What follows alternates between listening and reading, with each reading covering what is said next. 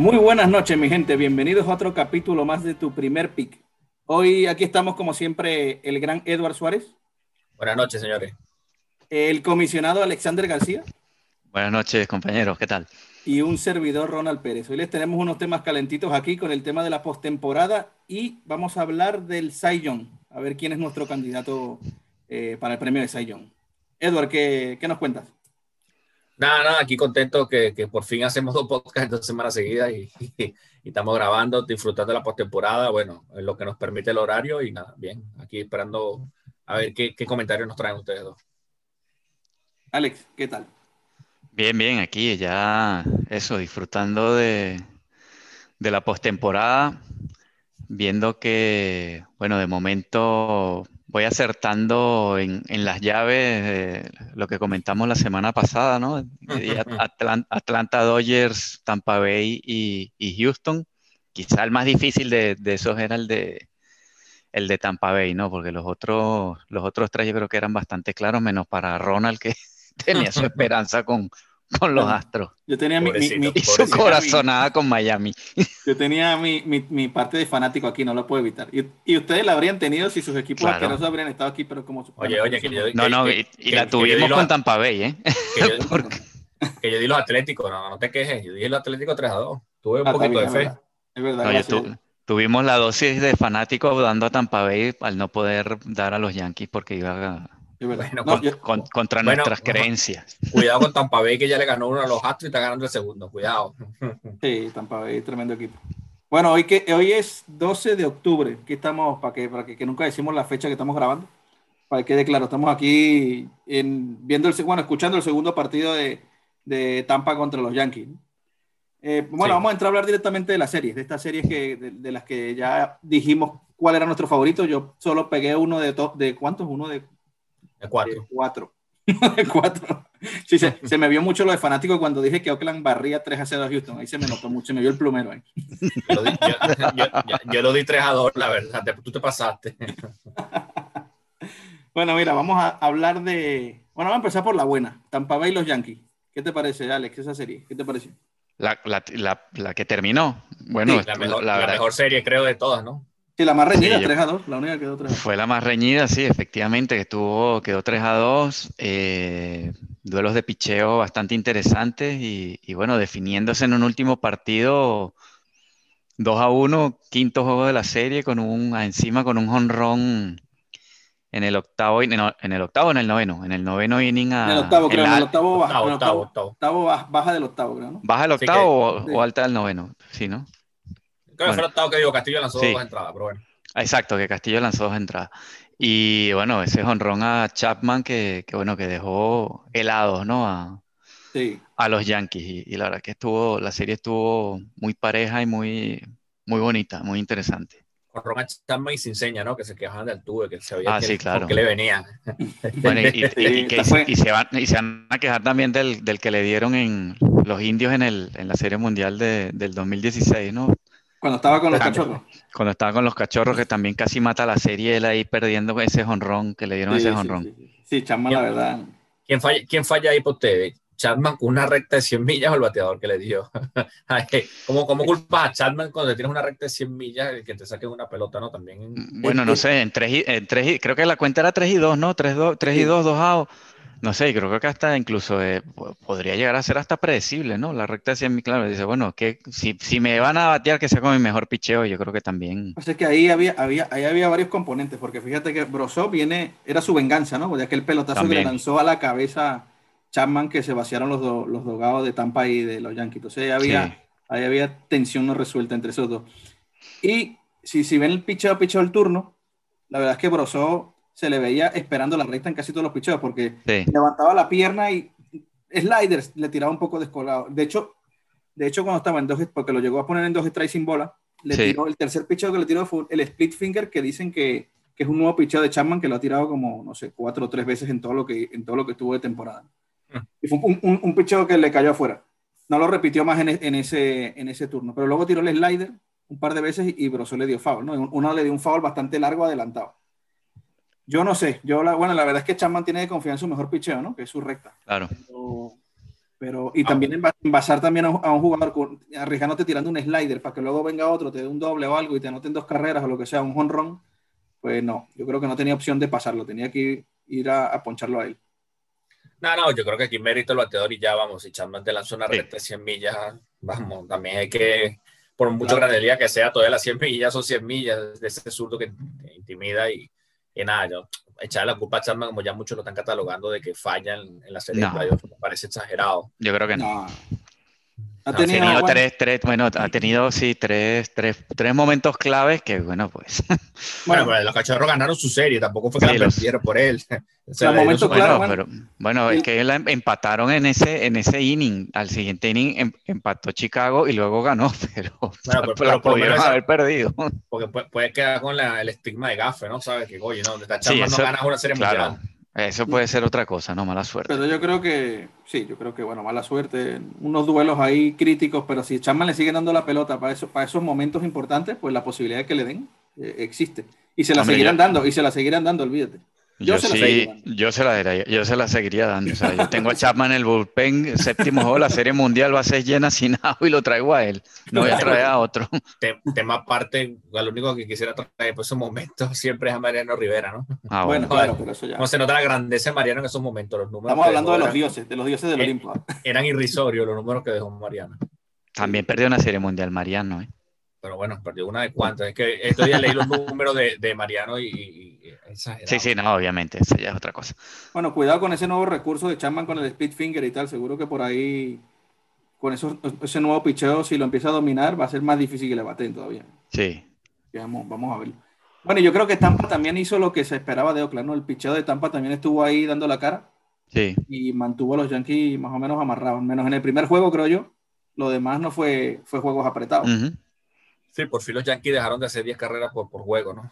Ya, ya tenía que llegar y bueno, yo creo que el, manejo de, del picheo por parte de Tampa fue, fue brutal, vamos, como movió el picheo, no dejó en ningún momento que el juego se le fuera y nada, dieron los batazos oportunos y Tampa jugando ese béisbol inteligente que nos gusta, pues. Sí, Tampa lleva, que lleva dos años haciendo eh, esos movimientos de picheo, de, de, fueron, fue Tampa los que empezaron con esa moda del opener, ¿no? De, Ellos lo inventaron, ¿no? Yo creo que ahí lo que tú decías en estos días, Alex, yo creo que le, robaron el título de Moneyball a Oakland, lo de Tampa. Sí. Sí, sí. la verdad es que lo están haciendo bastante mejor y creo incluso que el payroll o la nómina de, Tampa es menor que la de Oakland incluso. Sí, sí, es, es la más baja creo que. La penúltima o la última. La penúltima, la última. Creo, creo, que hay solo dos equipos que tienen una nómina más alta que Tampa. más que imagínense. Sí. Eh, bueno, más, baja. más baja, más baja. Exacto, bueno, que hay solo tres equipos con una nómina superior a la de ellos, que, que, que de resto están por allá abajo y, sí. y bueno, igual, igual el dinero compra esto, señores, de los creo que los cuatro que pasaron, los tres primeros, las tres nóminas más altas son los que, los que pasaron ahorita. Sí, Yankee, Dodger y Atlanta también. Bueno, y los otros. No, creo que Atlanta no tanto, creo que de las primeras series, me estoy equivocando, de la primera ah. serie eh, Dodger, este, Yankees y si no me equivoco, creo, Cruz San Diego, puede ser, no sé. Pero bueno, estaban los tres primeros ahí con, la, con, con el cash de los que pagan a los playoffs. Y los Yankees y los Dodgers son los dos primeros. Y al final para eso pagas, ¿no? Para estar ahí. Después de quinto está Houston y después lo, y bueno, los Bravos ya están un poco más lejos. Sí. por ahí. Si los Bravos, luego no lo consigas como Boston, pero bueno. Los padres de 10 y los Bravos de 13. Boston ha sido muy mal, mal manejado, la verdad. Pero bueno, vamos a la otra serie que siempre decimos que este podcast hace más corto y no alargamos de más. Este, bueno, Ronald, coméntanos Astro Atlético, ¿qué pasó ahí? Bueno, yo aquí creo que cayó lo que lo, eh, Oakland dependía mucho de su picheo porque el bateo de Oakland no ha sido, no ha sido su fuerte y el picheo se cayó. Y si el picheo se cae, lo que te queda es competir contra Houston a batazos y Oakland no tiene mejor bateo que Houston ni de lejos. Entonces ahí ya tenían la serie bastante, bastante mal. De hecho, el bullpen de Oakland fue el, bullpen más efectivo de todas las grandes ligas durante la temporada y casi fue el peor contra Houston, que le daban a cualquier pitcher que trajera a Oakland jonrón de Houston. Hasta Dickman le dieron le dio jonrón al Tuve, le dieron jonrones a bueno, no sé si jonrones, pero le dieron le cayeron a palos a, a Petit.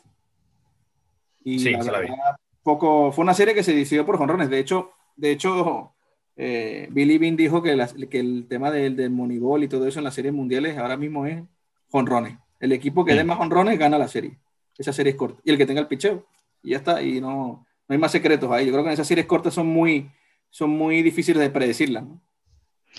Sí, yo creo que el, el, la clave ahí, que entre la caída de, del picheo de Oakland y, y que no sé si es que los Astros se sacudieron ese, ese estigma que traían y no sé si nerviosismo, si presión de, de, de todo lo que se habló de ellos por tramposos y no sé qué pero que vinieron de una temporada que, muy, muy por debajo en, en, números de, de, la mayoría de sus estrellas y de repente pues como que, que, se como que se destaparon, ¿no? Aquí se notó el, también un equipo con experiencia como Houston en, este, en estos juegos, ¿no? En postemporada. Yo creo que tienen, se les notó bastante, bastante mentalmente por encima por lo que yo veía con Oakland, ¿no? Se les, se les notaba la experiencia. Y además, fíjate que fueron, fueron 33 carreras en, en cuatro juegos, o sea, promediaron más de ocho carreras por juego. Ah, sí. llegaron, llegaron inspirados y se quitaron, no. con, con Minnesota se quitaron todo lo, todo lo que traían en la postemporada y, y empezaron a batear. Vamos, Correa estaba, estaba su Springer. Creo que el que menos estaba era el tubo y mira, sacó dos enroncitos ahí. Sí. Como... Uh -huh. El que menos bateó creo que fue Gurriel, que creo que dio un hit toda la serie, pero pero es que un día, si no era Springer que daba cuatro hits, si no era el Tuve que daba tres, si no Correa daba cuatro, tres honrones y te empujaba siete carreras, bueno, eso era. Tienen, una nómina, tienen una nómina que, que, da para eso y para más. Y eso que no tienen a Verlander ahí, que si no, cuidado. Cuidado. Sí. no, tuviera favorito, si Verlander, Verlander estuviera sano, yo tendría mi favorito en papeles para, para otra serie mundial. Sí. Pero bueno, es lo que hay ahorita y tienen que apañarse con eso, que siguen perdiendo, creo que en la quinta, cuarta entrada, todavía 3 a 0. Tampa Bay jugando una defensiva de lujo, por lo que estoy viendo el juego mientras hablamos. Sí, sí, con Tampa Bay lo van a. Si Tampa Bay, con el picheo que tiene Tampa, además que Tampa tiene buen bateo también, pues Houston va a tener que poner una marcha más ahí para, para poder ir a esa serie. Sí, le va a costar, le va a costar bastante. Eh, Dodgers San Diego, Ale, empieza tú con esta. Pues. Bueno, esa lo que comentamos, ¿no? En el, en el podcast pasado, que San Diego tenía, venía con la química, ese equipo que, que parecía que, que, bueno, que, que, estaban inspiradísimos, ¿no? Pero contra los Dodgers iban a necesitar que estuvieran al 100% tanto Clevinger como, como Lamet, ¿no? Y, y bueno, pues no estuvieron. Y, mm. y, bueno, pues los Dodgers le pasaron por encima y yo creo que esa fue la clave, ¿no? Que, que, que, que, no hubo profundidad en el picheo de, de, San Diego para poder competir en igualdad de condiciones con un equipo como los Dodgers. Pues los Dodgers, pues, en, en, cuanto a bateo, pueden estar igual, pero en cuanto a, a picheo, pues, mm. pues estaban muy por debajo. Sí, hubo un relevo ahí de, de Urias en la serie que, que, creo que definió la serie completamente. También. Entonces llegó, claro, tienes un relevo de esa categoría, un prospectazo que se sigue esperando de él mucho y, y ponchó a, vamos, el turno, el turno de la, de la serie lo tuvo Tatis nuevamente y Urias sí. lo ponchó y quedó mal, mal, parado, vamos, se vio mal y todo. Pero bueno, sí. tenía, creo que ya los San Diego chocó contra su realidad, pero vamos, un equipo muy joven que nos va a deparar muy buen béisbol durante unos cuantos años porque tienen una buena camada joven para pa regalar uh -huh. y pasar en playoffs durante mucho tiempo. Sí, ese relevo de ese pitch abridor de, lo, de, lo, de, los, de Los Ángeles, de los Dodgers, y ese relevo de que dicen de Julio Urias y además Dustin May son relevos largos de, de pitchers que son prácticamente abridores relevando también. Gonzolín también está por ahí, que, que lo pueden usar también. O sea. sí. No les dieron margen de nada, entonces... A, a pesar de que, de que Kenley Jansen anda así un poco, bueno, titubeante, ¿no? En... Pero se han fijado, en, me sorprende un montón como, como lanza 100 millas casi sin esfuerzo Bruce Graterol. No sé si lo han sí. visto pichar. Sí, el sí, tipo sí, tiene una mecánica, tiene una mecánica, se queda así como, como si lanzara una piedra el tipo. Sí, sí. sí 100 millas, 101 millas. Fa mucha facilidad para. O sea, yo creo lo, que, lo que llamamos condiciones naturales, ¿no? Sí. Naturales, porque la mecánica de picheo ni siquiera es como la, la de Chapman que tú ves que carga y luego se impulsa y da un paso que casi te gana un metro y medio ahí al home. Bruce de Graterol parece que se levanta como si estuviera calentando con otro tipo en los jardines. Sí, no, sí. Lo, lo, lo, peor que la, lanza la recta de semilla y su mejor pichón no es la recta. Sí, luego tiene un slider, un slider criminal que lo lanza a 90 también. Ah, su slider es, es, es, es un abuso su slider. Sí, en la sí. Liga. Sí, yo creo que esa serie se, se bueno, los, los padres no compiten más por el tema del pichón abrido. Sí. Lamet y con, y con un solo inning de Clevinger, pues complicado, complicado lo tenían. Si llegar a esa serie, si tus dos mejores pitchers, era muy, era muy difícil sacarla, sin duda. Sí. No había mucho más que darle vueltas ahí. Cuando vieron que no iba a lanzar más, los Dodgers arrollaron y aprovecharon y ya. Sí. Correcto. Miami Atlanta, señores. La, aquí Ronald tenía esperanza, una corazonada que no. Yo quería que Miami siguiera su invicto en, en postemporada y se acabó. Miami, chocó, Miami chocó con la realidad, creo. Sí. Miami chocó con la realidad de que pasó porque pasaron ocho, porque vamos, también que está claro que Bueno, hicieron bastante dejando afuera a los cachorros también. En una temporada Ah. normal no hubieran pasado, no, pero es que el, el equipo de Atlanta, esa serie también va a estar muy buena, lástima, volvemos con el tema de los horarios y, nada, Atlanta tiene un equipazo y les pasó por encima prácticamente a Miami. Sí, en todo, en todo, en picheo, en bateo, en todo. O sea, que- No hubo Bueno, no, discusión en esa serie. no, No, efectivamente. Miami, No- Miami no no, anotó ni una Miami. carrera en los últimos dos partidos. Ni una carrera. Ujú. Así no, no, no va para ningún lado. Sí. O sea, que el Pero bueno, de Atlanta. Más que todo también, bueno, van, van por la misma línea de San Diego, un equipo joven que, bueno, me parece que el equipo de San Diego está muy superior todavía con respecto al de Miami. Me gusta el, el picheo de Miami, me gusta por arriba el de San Diego, pero Sí. Miami tiene que hacer algún movimiento para, para terminar de, de ensamblar ese equipo, igual que San Diego, imagino que Sí, necesita muchas más cosas Miami. cuidado Bauer con San Diego también, una buena opción para ese equipo, para cambiarle también. Bueno, Miami yo creo que lo, se puede con, Mattingly puede considerar que su temporada ha sido un éxito, porque llevar este equipo Hombre. donde lo llevó, ni si- no quedó eliminado en la primera ronda de postemporada, la, la No, no. pasó eliminando a Chicago. Y luego lo deja fuera Atlanta. absoluto. Lo deja fuera Atlanta, bueno, Mattingly o Jeter, ¿a quién le damos el mérito? a quien quiera, a quien quiera, pero Han, crucificado mucho a Jeter por, el- por el tema de los cambios, la cosa que lo han mantelado y parece que, y parece que tiene razón en lo que está haciendo, ¿no? Pareciera. Bueno, no eh. sé, no sé. Yo creo que aquí también tiene un golpe de suerte, ¿no? Entran ocho. eh, bueno, hay equipos que, bueno, es que ha sido una temporada tan rara que, que, bueno, Compara la nómina de Miami, entró el equipo de Miami y no entraron los Marlins. Exacto, no entraron, digo, Miami, los Phillies. los Mets o los Mets, La- por los ejemplo. Mets o los Phillies. La, la nómina de los Phillies, échale un ojo y la nómina de los Mets. Y, Sí, y efectivamente, Miami, pero que- por eso, que es una, y, y bueno, y, y- Washington que viene de ganar la Serie Mundial y el equipo, y no es ese tipo, co- o sea, no es como pasó, por ejemplo, con los mismos Marlins en la última vez que ganó la Serie Mundial que, que desmantelaron el equipo enseguida. mm, Eh, parece- Washington se ha reforzado para intentar ganar otra vez y, y no sé si quedaron de último. sí. Bueno, perdieron a Rendón por ahí, que es uno importante. Bueno, sí, se les fue Rendón, pero, pero, Pero mo- tenían- mo- movieron el picheo, o sea, Muy Que corta no- la no- temporada, muy corta. Ten en fue cuenta una- que es una Washington temporada muy rara, eh, muy rara y, El año pasado Washington arrancó horrible también. sí. Una Bueno, iban a echar al manager y todo. Claro, entonces no, no da tiempo. Aquí te está- le estás quitando 100 juegos a la temporada. Yo creo que Exacto. 100 juegos más, para mí los Marlins no clasifican. Vamos. No, no. A ver, acá- estamos hablando que casi los Orioles estuvieron la última semana, todavía tenían Sí. chance remoto, pero todavía lo tenían. No te vengas arriba que los Orioles solo ganaron un juego más que Boston. Así que no te- Bueno, pero, bueno, pero, pero a, a- a eso vamos, que, que- que siendo el equipo que es, que llegamos a, a la última semana de temporada con, con oportunidad de clasificar. Sí, la- es, lo, que- es, lo, es lo que te da que clasifiquen ocho. A mí me gusta un poco este formato. Hay gente que se queja porque pasaron gente con récord negativo, pero a mí me gusta, Bueno. la verdad. Sí, No me, no me desagrada que, que y, y me, sí me desagrada más ese juego comodín. Ese, vamos a ver quién pasa en un solo juego. Señor, Sí. un juego de béisbol para pasar uno solo, a por lo menos creo dos único, tres. bueno, te- tuviste equipo- 162 partidos para, para no llegar a, a tener que, que jugártelo todo a un partido de, de vida o muerte también, ¿no? Sí, creo pero que el único equipo con récord negativo que pasó fue, fue Houston. sí, Sí, pero creo que había algo de eso que, ganó 20 quedó segundo en la división de Oakland, ganó 29 y perdió 31. Fue el único. pero que, pero, pero qué más da eso, es que también la gente se pone con unas pasiones en el béisbol, 100 partidos, si ganas 60 ya tienes buen registro, igual perdiste 40 Claro. juegos de 100, vamos, Sí. que perdiste casi la mitad y pasaste, es un récord positivo, pero ah, nos enfrascamos en cosas que no, que no tienen sentido. Sí, no. A mí me gusta, a mí me gusta que sea una postemporada más con más equipos. Sí, Más, sí, más equipos motivados, más, más competitivas. el formato está muy interesante. A mí el formato de playoff me encanta este nuevo, vamos a ver si, si se queda, vamos a ver qué pasa.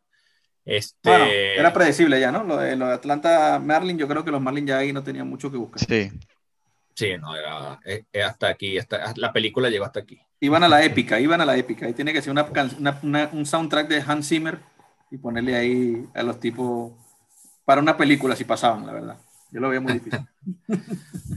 Bueno, señores, ¿hablamos del, del sellón o predecimos o damos nuestro favorito para Predicción rápida. Predicción rápida. Predicción rápida, Mira, que yo, porque a mí me gustan estas cosas curiosas, les tengo unas cositas por aquí curiosas sobre el tema del sayón, a ver si ustedes más o menos lo saben. ¿Lo saben o, o, les parece curioso? ¿Qué pitcher han ganado el sayón tres veces seguidas? ¿Les suena quién puede ser? Solo hay, dos pitchers, hay solo hay dos pitchers en la historia que han ganado el Sayón tres veces seguidas. Bueno, estos dos. Me suena, estos, me suena que Clayton. Estos dos lo han ganado cuatro veces seguidas. Estos dos pitchers. Eh, Se dice fácil, un Sayón cuatro veces seguidas. Uno es, Pedro, Martínez. No. No. Bueno, eh, el que dijo Randy Johnson. Roger Clemens es el que más ha ganado Sayón, que ha ganado siete, pero no lo ganó seguido. Lo, lo, increíble de Roger Clemens es que ganó uno en el ochenta y pico y luego uno en el 2001. Sí, sí. Es una barbaridad uno, casi 20 años después. Las drogas eh. es lo que tienen. no, Alex, no suelte esos comentarios así lapidarios. No, Berlande, creo que tiene algo así. Durante unos cuantos años pasó que no ganó entre uno y otro. Bueno, que tuvo unos años que parecía que se retiraba. Sí. Mira, el que ganó, lo que ganaron cuatro seguidos. El que dijo, el que dijo Alex, la gran unidad. The Big Unit, Randy Johnson, que es un criminal. Cuatro, cuatro seguidos con Arizona y el otro fue Greg Maddux. Cuatro ah, seguidos. Ah, claro, el profesor. Uno con los cachorros y tres con Atlanta. Para que Y les tengo otra curiosidad. ¿Cuál fue el primer pitcher que ganó un sellón pitcher relevista? Relevista moderno, estos de ahora, de último inning. me suena, eso no lo sabía, pero. A mí, no me gusta, a mí no me gusta que los pitchers Creo que fue, creo que fue. Gañé, Eri Gañé. Eri Gañé, fue Eri Gañé. Ese fue el último que ganó, pero el primero que. Solo han ganado ah. dos de la era moderna. El primero fue Eckerly, Dennis Eckerly. Ah, sí. Ah, por eso buscaste la estadística, porque lo ganó con Oakland. no, es que lo que pasa es que este año dan por ahí, meten a, en algunas votaciones meten a Liam Hendricks.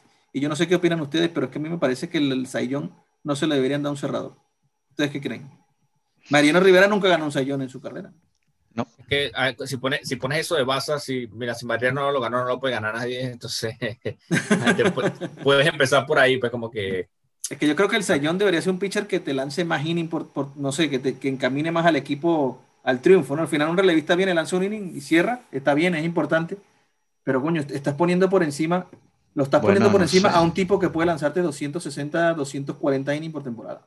De hecho, fíjate, ese año, lo tenía aquí, ese año que ganó Eckerly, lanzó 80 innings y Roger Clemens tuvo efectividad de 2.41 y lanzó 246 innings. Ganó 18 y perdió 11. Y no se sí, llevó, el sayón. que yo creo que la diferencia va por ahí. Cuando ya tú, cuando tú tienes a alguien que te lanza el doble de entrada, más del doble, ya los números cambian, pueden cambiar mucho, porque al final el relevista con dos honrones le cambia la estadística completamente. Vamos, la era, puedes perder tu partido. pienso que la importancia de un pitcher abridor de ese nivel está por encima de la de un relevista. Y son 100 entradas más que no lanzaste que te pudieron dar un ron. Entonces, es que es fácil. Mira, si te van a elegir entre un, si te van a elegir entre, yo qué sé, entre Jacob de Grom y Liam Hendricks o Harold Chapman o quien sea, aquí, aquí, ¿quién te queda? Tal vez tú dices, bueno, depende de mi equipo, de mi rotación. Claro, es que eso es muy difícil. Pero yo creo que si entras a valorarlo. No, a ti siempre, a ti siempre te ponen a De Grom y a Henry siempre está acá con De Grom. No, creo que siempre, o Chelsea, o el que tú quieras, Overland, el, que tú quieras. En su mejor momento, los dos. Yo, yo, yo, defendiendo un poco el tema de los relevistas, también tienes que ver que un abridor em, sale a pichar con algo menos de presión, ¿no? O sea, tú salir a pichar en el primer inning, te hacen tres, bueno, tu equipo tiene nueve innings para hacer, para intentar empatarlo, ¿no? Y, a lo mejor, y, cuántos pitchers no hay que, que estadísticamente en su primer inning suelen ser relativamente desastrosos, ¿no? Que es raro que no sea, que no haya un, un juego que abran y, le hagan una dos carreritas o, que se metan en problemas nada más empezando el juego y luego enderezan el rumbo y, y, y sí, sí, yo no digo que no. Un, cerrador no tiene, no tiene margen de error. O sea, el cerrador viene, tiene el, el, juego por una y, se te envasa uno y ya tienes el empate en, en base. Y la de perder en home. Sí, no, yo no le resto valor a los cerradores, ojo, no le resto valor. ahí viene muchas veces. En el cómputo global de lo que aporta un pitcher en innings, en todo lo que la capacidad de llevarte hacia el noveno inning ganando, ¿no? Porque al final ese pitcher abridor puede estar primer, segundo, tercer inning, cuarto inning, quinto inning, sexto inning, toma la pelota pitcher cerrador o pitcher setup o lo que sea. Y ese tipo ha estado ahí como un caballo luchando cinco, seis, siete entradas. Eso me parece que eso tiene más peso en, el juego que uno que lanza una última. Que no, que no, resta, no resta importancia, lo digo para el tema Sayón. Yo creo que el tema también un poco de, habría que ver qué pasó esos años que, que, que sellaron el Sayón esos, Fíjate que lo tengo aquí. cerradores, ¿no? Tengo aquí abierto el guarde de, el guarde Eckerly ese año fue 2.9. 2.9. Y el guarde Clemens fue 8.7. 8.7. Hay que, habría que ver si el año que esos cerradores ganaron el Sayón, los relevistas de esos, digo los relevistas, los pitchers abridores de este, con, con, los que competían, pusieron números. Eso es lo que me está, eso decía yo. A eso me refería yo, que a lo mejor tú dices, no, es que el, el mejor abridor de esa temporada, pues tuvo una efectividad de 3.5. Y el año que lo ganó Eric Gañez se tiró 60, bueno, puso el, batió el récord de, de más juegos salvados. Sí, tal vez tú dices consecutivos, ¿no? Creo que fueron 50 salvados también, sí, puso unos números astronómicos. sí, si el cerrador hace una épica y hace una cosa, tiene que hacer algo épico, me imagino yo, dentro, de, los, dentro de los números para conseguirlo. ¿no? Porque ese año de Eckerly tuvo efectividad de 1.91 y salvó 51 juegos, que no se dice fácil. Pero, por ejemplo, McDowell ganó 20 juegos, pero tuvo efectividad de 3.18, con lo cual es bastante diferencia a uno con efectividad de 1.91. Pero Clemens sí tuvo efectividad de 2.41. Entonces, claro, ahí es raro, sí, ese, ese año no sé. Pero bueno, si nos, ponemos a discutir aquí los sayón de todos los años. Pero bueno, era simplemente para ver qué opinaban entre relevistas y abridor. Ya, ya que estamos aquí, vamos a seguir con el tema de los sayón y después damos los favoritos. Entonces, nuestros favoritos. Ya que, ya que entramos en este tema, sigamos, ¿no? Sí, bueno, el de la americana, ¿no? Que yo creo que, que, que, que está demasiado claro y, y todos, de, supongo que estamos de acuerdo, ¿no, Ronald? Yo creo que deberíamos, deberíamos discutir quién va a ser el segundo, no el primero. Bueno, mira. En, las votaciones. Intenten decir sus tres primeros, pues. ¿Cuáles consideran que son los que van a estar en la pelea, aunque sea uno claro? Vamos a empezar desde el tercero. Tercero. ¿Quién considera que puede estar en las votaciones en tercer lugar dentro del sayón? Edward, date ahí. O, si quieres empiezo yo. No, yo tengo claro, vamos, para mí el, tercero creo que creo que va a ser Keuchel. Hmm. Keuchel, vamos, para mí pasó bastante por debajo de mesa la actuación de Keuchel, no sabía que, hasta que no vi los números hoy, no había visto que tenía la efectividad por debajo de dos. Hmm. Este, lo único que me choca con Keuchel es el, los ponches, ¿no? 42 ponches, casi que siempre la mitad de los, menos de la mitad de los otros dos que tengo. Pero vamos, su, su efectividad por debajo de dos me sorprendió bastante. Tiene seis ganados y dos perdidos, que bueno, para mí es una estadística que está ahí, pero que ya yo no la valoro para, para los lanzadores. 63 entradas, o sea, lanzó bastante. Tuvo bien ahí un whip de 1.09 y nada, yo, yo creo que sería el tercero para mí este año en la americana. Estoy de acuerdo. ¿Tú también, Alex? Sí, sí, sí, la efectividad 1.99 de, de, de Keukel eh, y 1.09 de Whip, yo creo que lo que dice Edward, ¿no? Que pasó un poco, por lo menos para nosotros, pasó un poco como desapercibido y tuvo un año espectacular. No lo teníamos en, nuestro equipo de fantasy, entonces no nos enteramos de alguna vez. Pero ¿cuál es tu segundo? Empieza tú ahora, a ver. No, el tercero mío no, fue, no, es, no es ese. Es que, ah, verdad, ¿cuál es tu tercero? El tercero mío es Kenta Maeda. Me parece que tuvo una tremenda. Es verdad que la efectividad estuvo por encima de, pero es que nadie tuvo una efectividad, quitando a Bieber o a, o a Bieber, nadie tuvo una efectividad mejor que Keuchel, realmente. Entonces yo me quedaría con, con, Maeda, que tuvo, mira, ponchó 80 en 66 innings, también tuvo bastantes innings. Ganó 6, perdió 1 y una efectividad de 270. Lo cual, bueno, me parece que, que no, no, tengo más números aquí, ¿no? Pero si miramos los números ya más avanzados, tal vez haya por ahí otras cosas buenas, pero el, el, el yo no me esperaba esta temporada de Kenta Maeda con Minnesota, la verdad. 0.75 de whip, ¿no? Para mí, para mí Maeda es el, el número 2. Para ti es el número 2, ¿no? Sí. Bueno, empieza ya, empezaste tú con el número 2, Alex. Maeda, ¿no? Exacto. Para mí el número 2 es, lo siento, pero me toca barrer para casa, es Chris Bassett. Lo sabía. Lanzó 63 innings. Es verdad que no poncho, tuvo un K9 por debajo de 9 pero tuvo una efectividad de 2.29, con lo cual me parece brutal también lo que hizo Chris Bassett. Fue de hecho una de las, de las cosas más importantes, de los pitchers más importantes para llevar a Oakland ahí a, a, clasificar y a ganar la división. Para ti, Edward, segundo. Segundo para mí es Cole. Pareciera, al, al, cuando, cuando estuve metiendo los números, y cuando echamos para atrás parece que tuvo una mala temporada, no sé por qué hay como esa percepción que Arrancó lento, arrancó lento. Pero, pero, lo, che, pero lo chequeas, terminó con 284. Sí, sí. Comenzó 12 juegos, lanzó 73 entradas, solo le ganó, creo que Bieber, no, ya no tengo los de todos, pero vamos, lanzó 73 entradas. ponchó a 94, casi que el doble de Bassett. Link, Link tiró 84 entradas. Ah, bueno, sí, que también tuvo un temporada, pero parece que yo, el whip de 0.96 por arriba, por debajo del, whip de, de Bassett. Entonces, vamos, a, pareciera que Cole, vamos, parece, el, el, tu pregunta por ahí parece que Cole le dieron hasta que llegó a los playoffs, que bueno, lanzó bastante bien, la verdad. Entonces me, me, gustó su número que dejó Cole, me parece que, que, que, que doble en ponches a, a Bassett, este, me parece que es a favor de él. Y el FIP, que es esa estadística que están usando mucho ahorita para, para número avanzado, es mayor que la de Bassett, ojo, 389 contra 359, pero bueno, ese, whip, ese whip por debajo de uno de, de, de, Cole me llama bastante más que el, el de Bassett. sí. Muy bien. Y bueno, ya el número uno, no. ¿Qué, vamos, a discutir? ¿Qué vamos a discutir? Sí, pues Bieber, ¿no? Uno ya está, está clarísimo. Sí. Sí, no, la Bieber. Triple corona de picheo. Triple lo, único que, lo, lo único que sombresa Bieber es ese primer juego, ese juego que lanzó contra, bueno, pero, la, ¿no? pero, bueno, como este premio se da para por la temporada regular. No, no, digo que ensombrece su temporada en, en, general, pues como el núcleo completo. Cuando digas, Bieber, ¿qué hiciste este año? Uy, triple corona y en los playoffs no, me cayeron a palo. Bueno, espera, es que todos esperamos un duelo, Bieber con. Ay, Kershaw le diría bienvenido al club. bienvenido al club. Necesitas siete postemporadas más o menos como yo para ir cogiendo el ritmo. Sí. Para lanzar bien.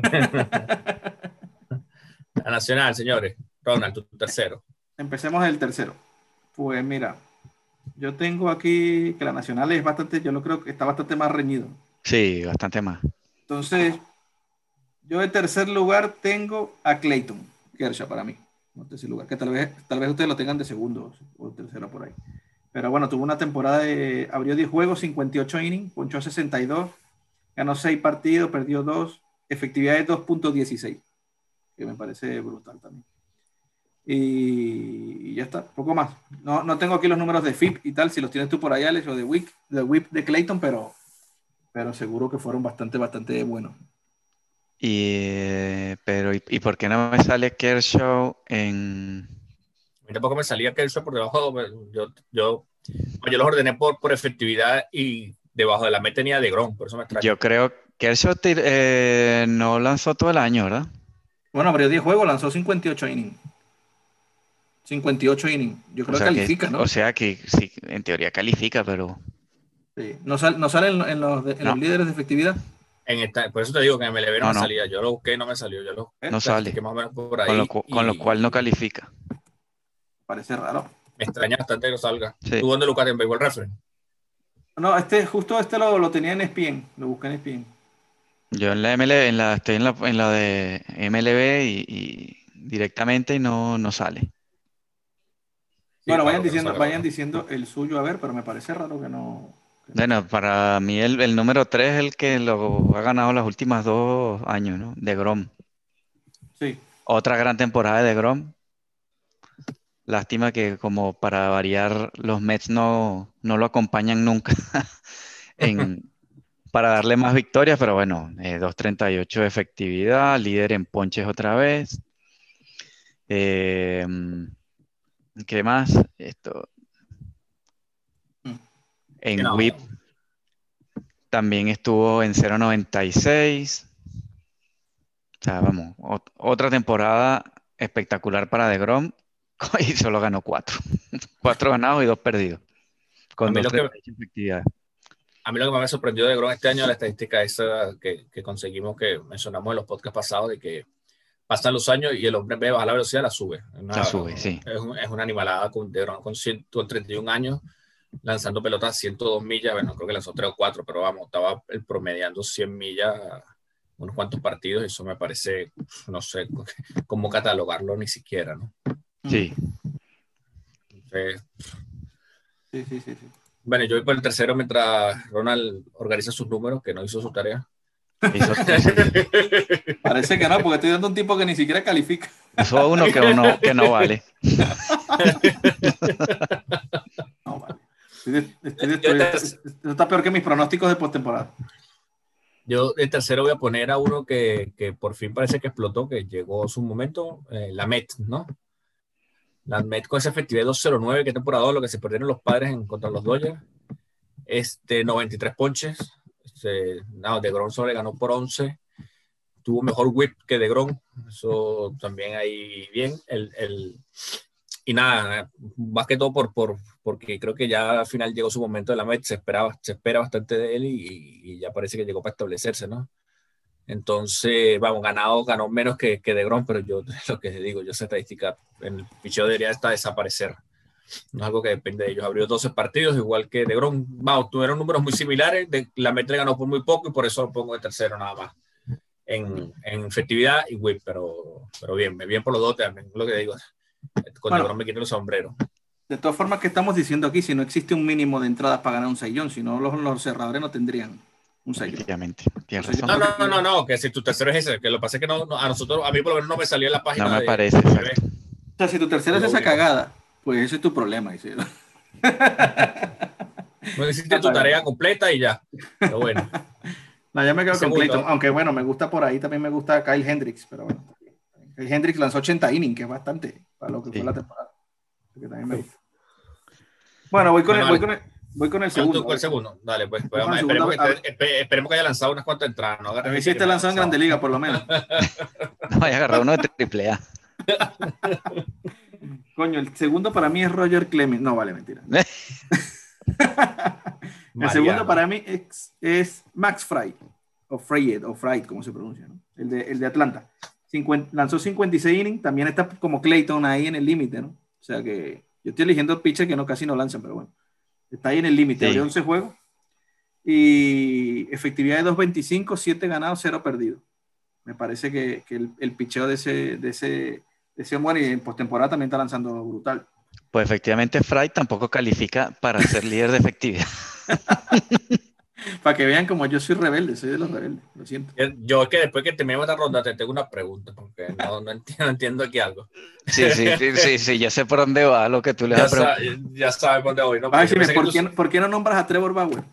Sí, sí, no, es que ya sabemos que él es tu primero y me, nos tienes que explicar por qué Trevor Bauer no está entre tus primeros tres. No quiero que nos expliques eso. No, pero va por el segundo apenas, ¿no? Claro, pero ya sabemos por qué va por el primero. Cuenta que nos lo dijo entre cámaras, ah, sí, entre, entre bastidores. vale, bueno, eh, yo mi segundo, voy a adelantarme de aquí a Alex. Este, para mí es Yu Darvis.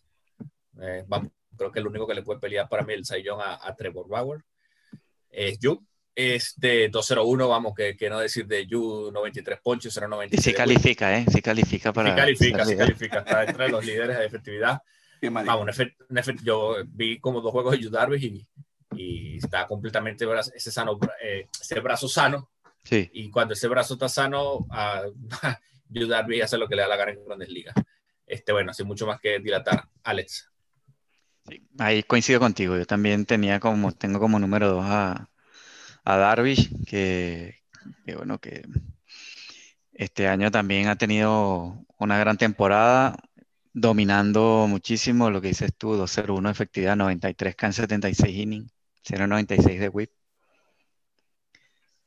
Vamos, un año completito para él. Muy bien. Y además, digamos que eh, no con la, las luces y sombras que tuvo el año pasado, ¿no? Que el año pasado pues fue un, tuvo un inicio desastroso con una efectividad, no sé si por arriba de 5 en los primeros 10 juegos que abrió, una cosa así. Y sí, este año... Liga de Fantasy. Y este año ya desde un principio ha estado en plan dominante desde de, de principio a fin, ¿no? Así que gran sí, año para él y, y, y, para mí también es el único que le puede hacer sombra ahí a, a Bauer. Brazo sano. Bueno, entonces termina, Ronald ya nos dio el segundo, ¿no? Nos dijiste Matt Fried, sí. ¿no? Sí. Entonces, ¿Y ahora tú, quién va a decir? Tú y, yo, tú, tú y yo coincidimos con Bauer, no, vamos a, vamos a hacerlo sí. más corto. Tú y yo coincidimos con Bauer, este, ah, los números están ahí, no hay que buscarlos mucho, 1.73, 100 ponches. 0.79 whip. Menor, batea, menor averaje en contra. Sí, no, no, no. La temporada de Bauer es como lo que hablamos, ¿no? Señores, valgo lo mismo que, que, que cobra Cole, páguenmelo. Entonces, Exacto. Ronald, danos tu, danos tu, la, tu análisis por, por qué Trevor Bauer no está entre tus tres primeros. Quiero que no, yo le voy a contar, yo, yo, le voy a contar y ustedes. Esta y parte Ronald la va a editar. Les voy, a, les voy a, contar y ustedes ya compartirán o no compartirán mi análisis de, de este tema. ¿no? Que seguro que no lo comparten, claro, pero bueno. Yo, yo, yo digo, yo digo mi, mi, el por qué. Bueno, aquí nadie tiene la verdad absoluta. Si es tu verdad, me parece bien. Claro. No, bueno, no, no es mi verdad. Yo también creo que Trevor Bauer Siempre hay un loco en, dentro de, todos estos grupos. Siempre hay un loco, porque si no hay un loco, entonces no tiene ningún sentido, se hace aburrido.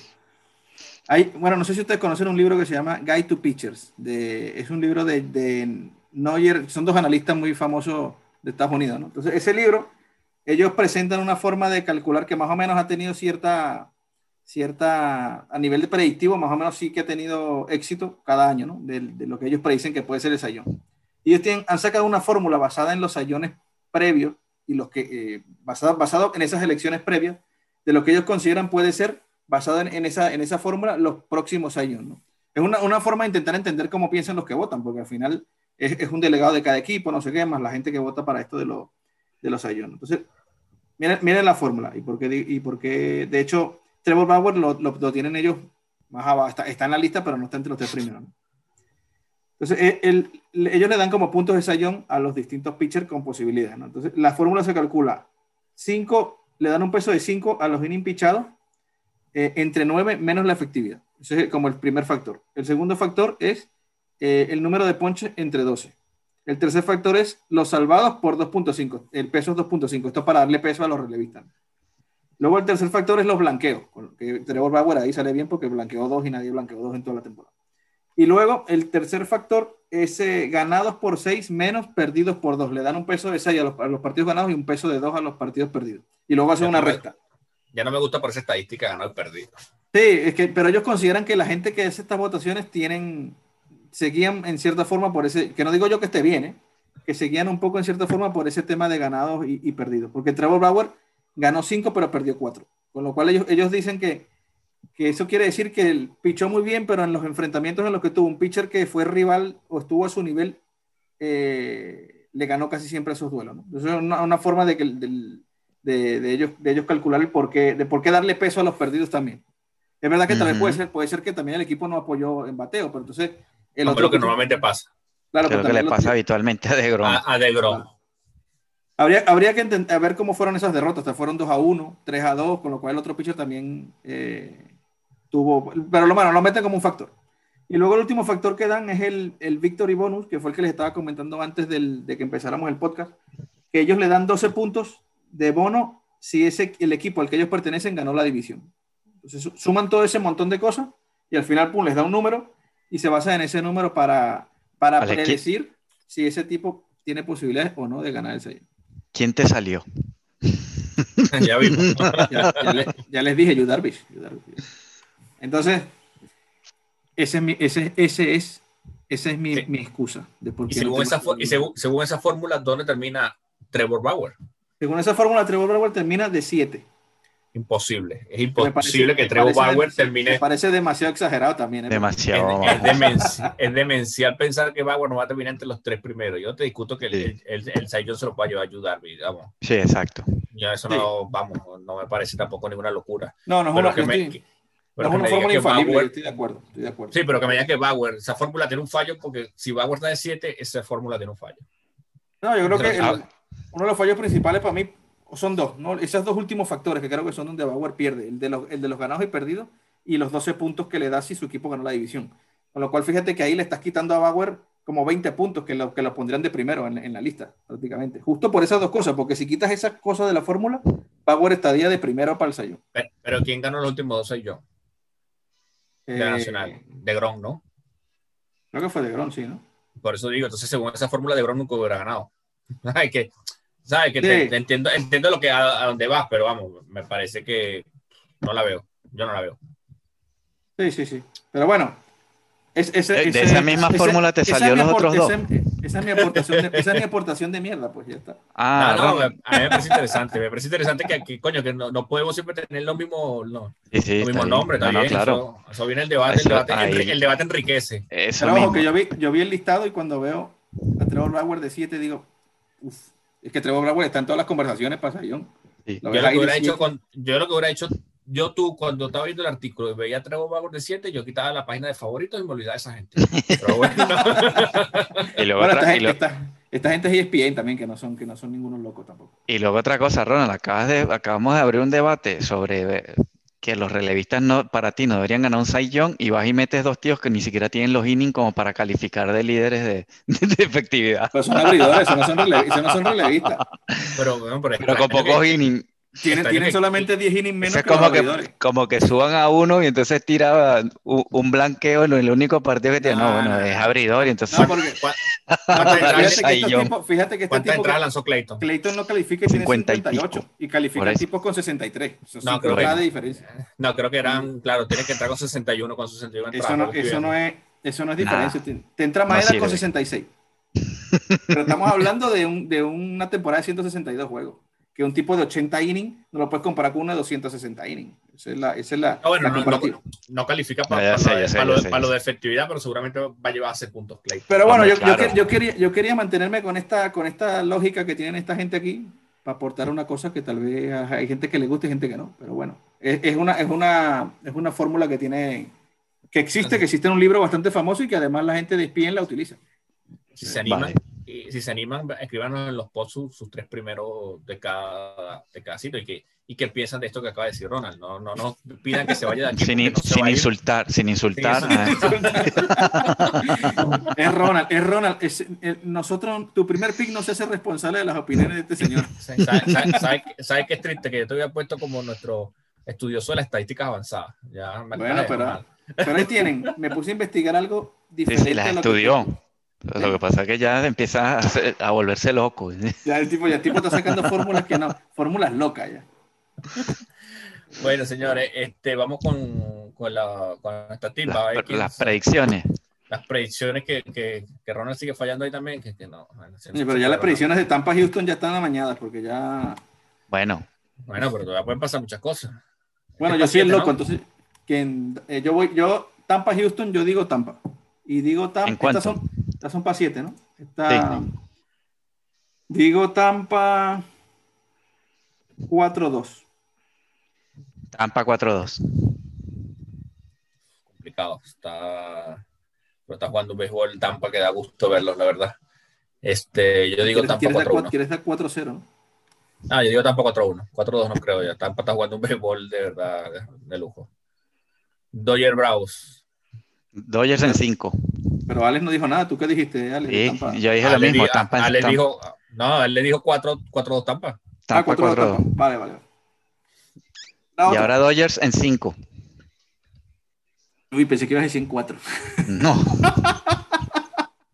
Esta es la parte que vamos a editar, señor. No, chamo, aquí no se edita nada, lo siento, querido público. Yo doy Dodger en 6. Dodger en 6. Yo doy Atlanta en 6. muy bien. Ahí, Ya ahí está. está bien. Ahí no. Comenten qué opinan del loco de Ronald otra vez que da Atlanta. No, no, aquí doy Dodger Tampoco, porque tampoco es una locura, pero bueno. No, si pasa Atlanta, Atlanta puede pasar tranquilamente y puede hasta barrer, señor.